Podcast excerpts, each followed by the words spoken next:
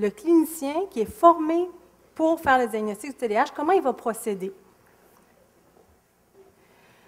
On se rappelle, tout ce qui bouge ou tout ce qui est dans l'une, ce n'est pas égal au TDAH. Donc, on doit avoir en tête tout ce qu'on appelle le diagnostic différentiel, donc tout ce qui peut ressembler au TDAH et tout ce qui peut être aussi qu'on appelle comorbide, c'est-à-dire associé au déficit d'attention.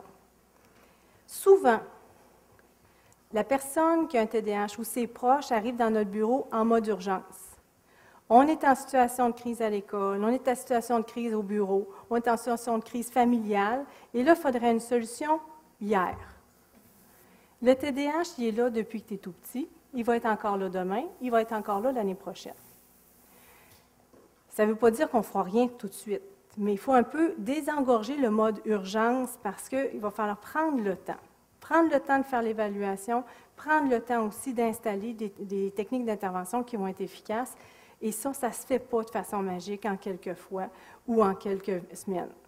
Alors, le parent, par exemple, qui arrive avec l'illusion que si on a un diagnostic clair de TDAH au mois de mai, qu'on installe la médication, puis que son enfant qui est en échec scolaire va réussir son année, le TDAH, là, quand il est bien traité par la médication, c'est comme une paire de lunettes qui te permet de voir, mais ça ne t'apprend pas à lire.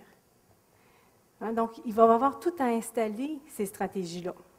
Donc, diagnostiquer, ce n'est pas une urgence, mais on peut comprendre qu'il y a des urgences sociales associées aux impacts du TDAH. Alors, est-ce qu'il y a une prise de sang pour le TDAH? Vous savez, par exemple, dans le diabète, on peut faire une mesure de taux de sucre puis avoir une bonne idée si la personne est diabétique ou pas. Alors, il n'y a pas de prise de sang pour savoir si quelqu'un a un TDAH ou pas. Il n'y a pas non plus d'imagerie cérébrale. Même les tests les plus sophistiqués pour faire un diagnostic de TDAH. Alors, si vous avez un clinicien qui vous propose un test spécial pour faire un diagnostic de TDAH, éloignez-vous. OK? C'est de l'arnaque. Actuellement, avec ce qu'on a, on n'a pas de données qui nous permettent de dire qu'un certain type de PET scan ou un certain type d'électroencéphalogramme ou des choses comme ça permettrait de faire un diagnostic de TDAH. La même chose, une évaluation neuropsychologique ne vous donnera pas un diagnostic de déficit d'attention. Par contre, ça nous permet de faire le tour. Est-ce qu'il y a un trouble d'apprentissage? Quel est le QI? Est-ce qu'il y a des choses qu'on peut quand même mesurer? Oui, mais ce n'est pas l'évaluation neuropsy qui est essentielle au diagnostic. C'est une évaluation clinique. Et évaluation clinique veut dire poser des questions. Aller rechercher, est-ce que les symptômes étaient là dans la petite enfance jusqu'à maintenant? Quels ont été les impacts? Est-ce qu'il y a d'autres problématiques associées? Où est l'atteinte fonctionnelle? Quelles sphères de vie sont touchées?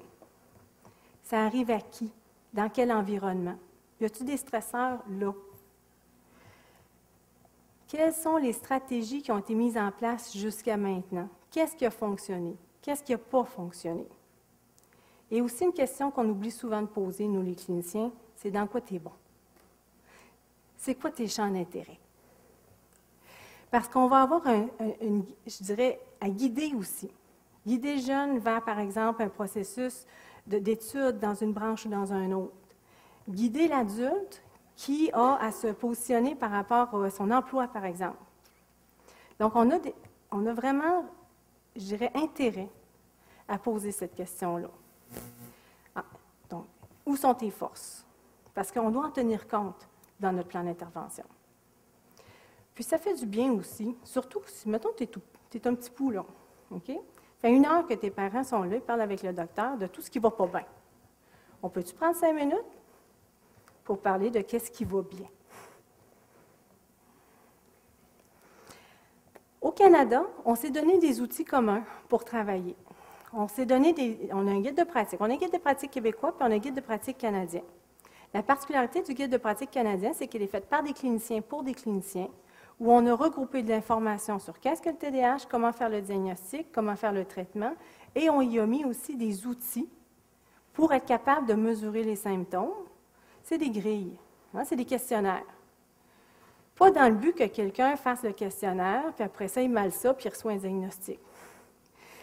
Remplir un questionnaire, c'est un peu comme prendre la température de quelqu'un. On sait s'il fait de la fièvre ou pas, mais ça ne nous dit pas pourquoi.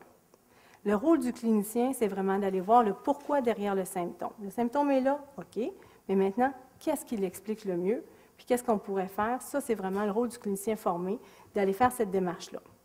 Dans les questionnaires qu'on a, On a un questionnaire qui s'appelle le Why Symptom Record, qui nous permet d'aller chercher au-delà du TDAH, y a-t-il des symptômes, par exemple, d'anxiété, de dépression, quelque chose qui nous pisterait vers un trouble d'apprentissage, un syndrome d'allure Asperger, des problèmes de sommeil, des problèmes relationnels, des problématiques de consommation. C'est un questionnaire que le parent peut remplir en regard de son enfant ou si la personne qui consulte est assez vieille, peut le remplir pour elle-même. Donc, ça nous piste. Ça ne fait pas un diagnostic en soi, mais ça nous piste dans les sphères qu'on doit regarder ensuite. On a aussi un questionnaire qui mesure les impacts fonctionnels dans les sphères de vie. Maison, école, travail, l'estime de soi, euh, les relations interpersonnelles, la vie quotidienne, les conduites à risque, conduite automobile, consommation, etc. Et encore là, c'est un auto-questionnaire. Le parent le remplit pour l'enfant. Et quand on est grand, on a aussi celui qu'on peut remplir pour soi-même.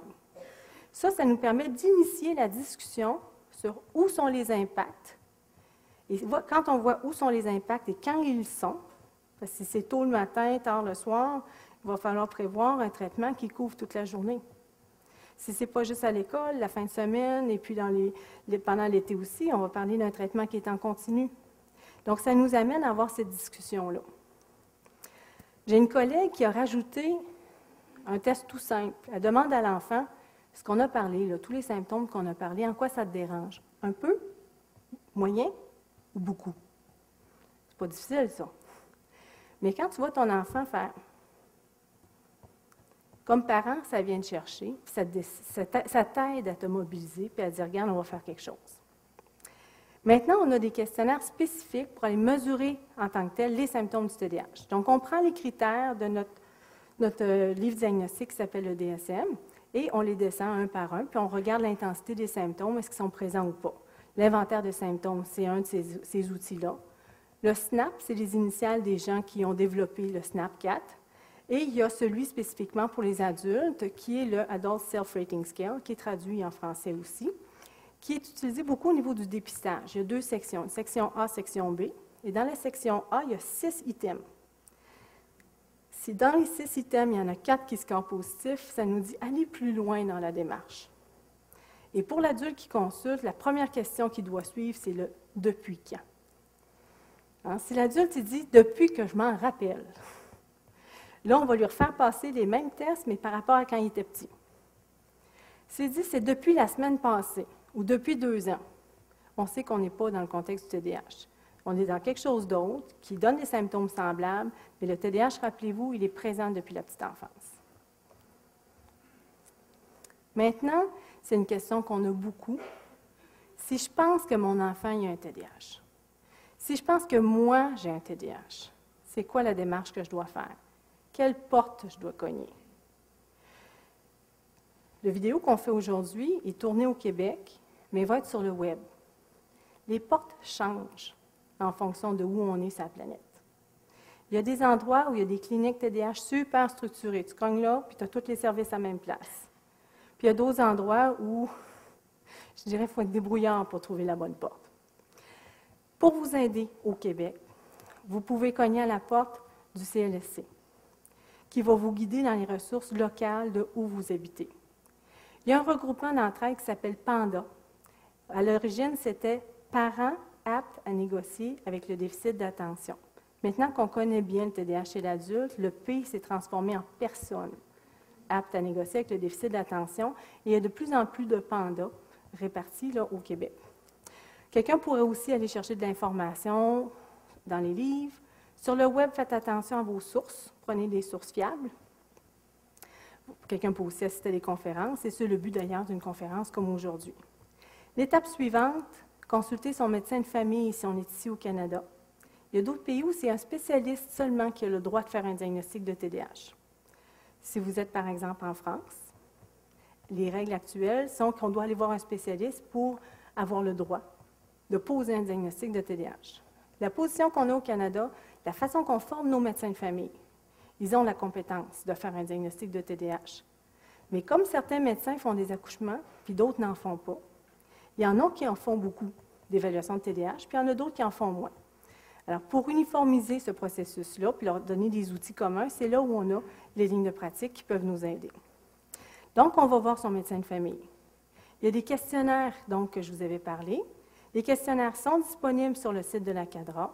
Le site web que j'ai fait, il y a une section questionnaire, quelqu'un peut aller les chercher là. La clinique où je travaille, on a monté une trousse avec tous ces questionnaires-là. Quelqu'un peut aller se les chercher aussi. Et il n'y a pas besoin du tout de venir nous consulter. Il peut aller voir son médecin de famille avec ça. Question suivante. Oui, les symptômes sont là. Quels sont les impacts? Ça, c'est une question qu'on peut se poser avant même d'aller voir son médecin. Où sont les impacts et pourquoi on, irait chercher un traitement et quel type de traitement on pense qu'on aurait besoin? Quand c'est compliqué, c'est là où est-ce que le spécialiste embarque. Donc, ce n'est pas essentiel au Canada d'aller voir le spécialiste en TDAH pour avoir un diagnostic. Ce n'est pas toutes les personnes, par exemple, qui ont un problème cardiaque qui vont voir le, cardiologue spécialiste en arythmie, par exemple. Hein? Alors, ça, c'est important de connaître les ressources qu'on a dans notre région. Ensuite, quelle que soit l'étape où on est rendu, essayez de mettre en place des stratégies d'adaptation qui ont été démontrées efficaces. Diagnostic clair ou pas. Ça peut valoir la peine de les mettre en place en amont même du diagnostic. Il y a un petit livre que j'adore pour les parents d'enfants qui ont un TDAH. Ça s'appelle Ces parents à bout de souffle. Ce livre-là est un guide pour le parent pour comment être un bon coach pour son enfant qui a un déficit d'attention. Donc ça, ça peut être quelque chose qu'on peut aller chercher d'emblée. Comme adulte, si je pense que j'ai un déficit d'attention, il y a le livre d'Annick Vincent qui peut être pas pire, Mon cerveau a encore besoin de lunettes. Il y en a d'autres aussi. En français, il n'y en a pas beaucoup par contre.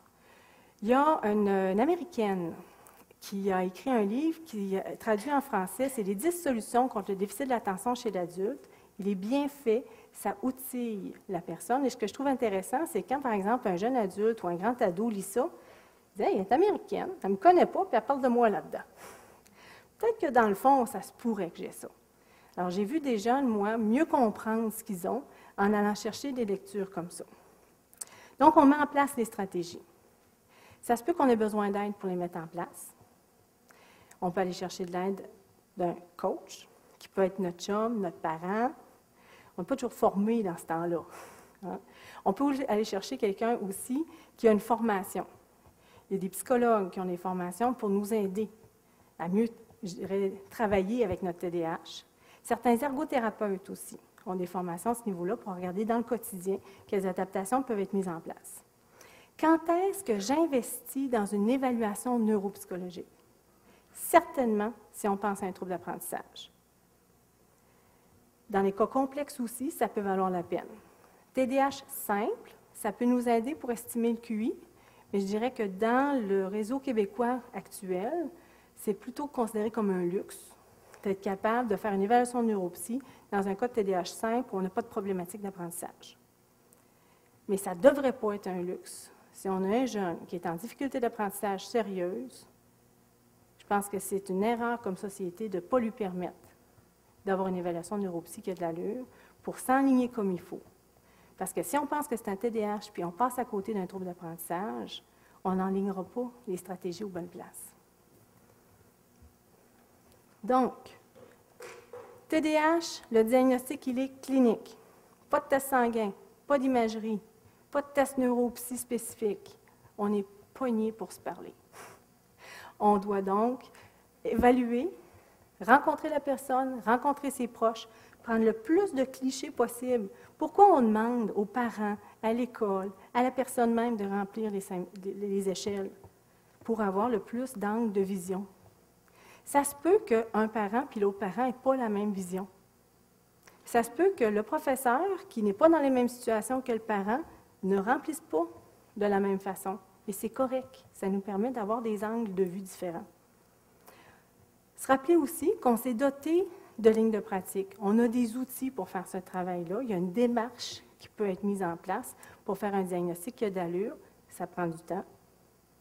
Et du temps, c'est précieux pour tout le monde et actuellement dans notre réseau, d'être capable de le faire en temps opportun pour la personne, on a des difficultés de ce côté-là.